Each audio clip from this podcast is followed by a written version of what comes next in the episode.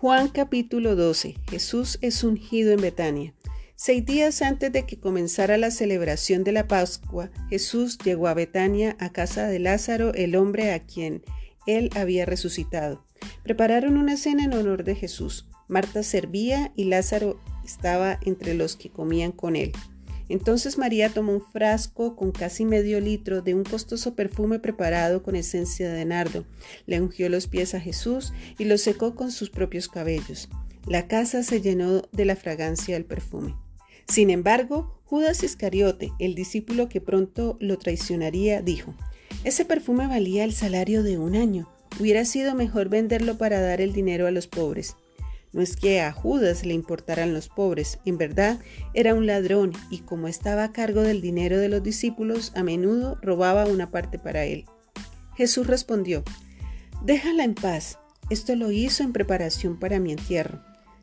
Siempre habrá pobres entre ustedes, pero a mí no siempre me tendrán. Cuando todos los habitantes de esa región se enteraron de que Jesús había llegado, corrieron en masa para verlo a él y también a Lázaro, el hombre al que Jesús había resucitado de los muertos. Entonces los principales sacerdotes decidieron matar a Lázaro también, ya que por causa de él muchos los habían abandonado a ellos y ahora creían en Jesús. Entrada triunfal de Jesús. Al día siguiente, la noticia de que Jesús iba camino a Jerusalén corrió por toda la ciudad. Una gran multitud de visitantes que habían venido para la Pascua tomaron ramas de palmeras y salieron al camino para recibirlo. Gritaban, Alabado sea Dios, bendiciones al que viene en el nombre del Señor, viva el Rey de Israel. Jesús encontró un burrito y se montó en él. Así se cumplió la profecía que dice, no temas, pueblo de Jerusalén, mira, tu rey ya viene, montado en la cría de una burra. Sus discípulos no entendieron en ese momento que se trataba del cumplimiento de la profecía. Solo después de que Jesús entró en su gloria, se acordaron de lo sucedido y se dieron cuenta de que esas cosas se habían escrito acerca de él. Muchos de la multitud habían estado presentes cuando Jesús llamó a Lázaro de la tumba y lo resucitó de los muertos y se lo habían contado a otros. Por eso tantos salieron a recibir a Jesús, porque habían oído de esa señal milagrosa. Entonces los fariseos se dieron se dijeron unos a otros, ya no hay nada que podamos hacer. Miren, todo el mundo va tras él. Jesús anuncia su muerte. Algunos griegos que habían ido a Jerusalén para celebrar la Pascua le hicieron una visita a Felipe, que era de Bethsaida de Galilea. Le dijeron, Señor, queremos conocer a Jesús. Felipe se lo comentó a Andrés y juntos fueron a preguntarle a Jesús. Jesús respondió, Ya ha llegado el momento para que el Hijo del Hombre entre en su gloria. Les digo la verdad, el grano de trigo, a menos que sea sembrado en la tierra y muera, queda solo sin embargo, su muerte producirá muchos granos nuevos, una abundante cosecha de nuevas vidas. Los que aman su vida en este mundo la perderán. Los que no le dan importancia a su vida en este mundo la conservarán por toda la eternidad. Todo el que quiera ser mi discípulo debe seguirme, porque mis siervos tienen que estar donde yo estoy. El Padre honrará a todo el que me sirva. Ahora mi alma está muy entristecida ¿Acaso debería orar, Padre, sálvame de esa hora? Pero esa es precisamente la razón por la que vine. Padre, glorifica tu nombre.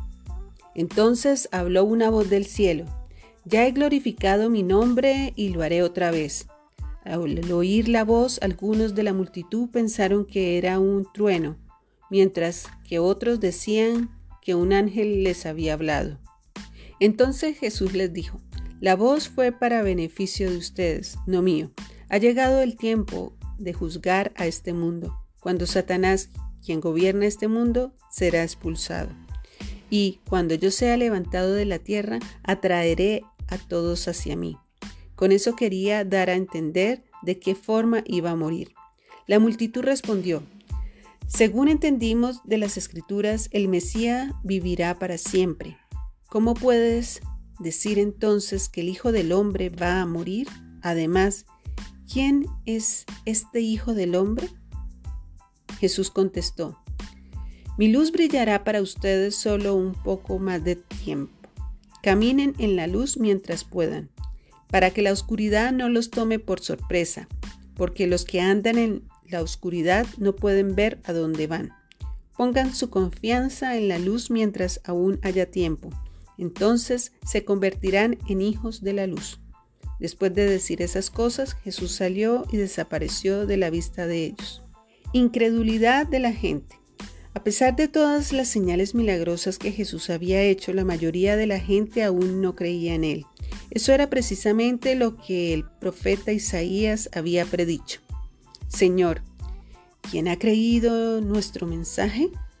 ¿A quién ha revelado el Señor su brazo poderoso? Pero la gente no podía creer, porque como también dijo Isaías, el Señor les ha cegado los ojos y les has endurecido el corazón, para que sus ojos no puedan ver y sus corazones no puedan entender y ellos no puedan regresar a mí para que yo los sane. Isaías se refería a Jesús cuando dijo esas palabras porque vio el futuro y habló de la gloria del Mesías.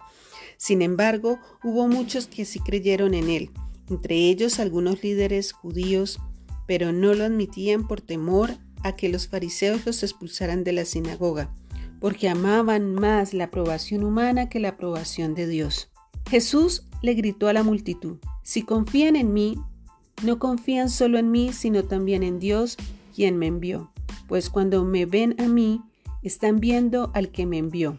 Yo he venido como una luz para brillar en este mundo de oscuridad a fin de que todos los que pongan su confianza en mí no queden más en la oscuridad. No voy a juzgar a los que me oyen, pero no me obedecen, porque he venido para salvar al mundo y no para juzgarlo.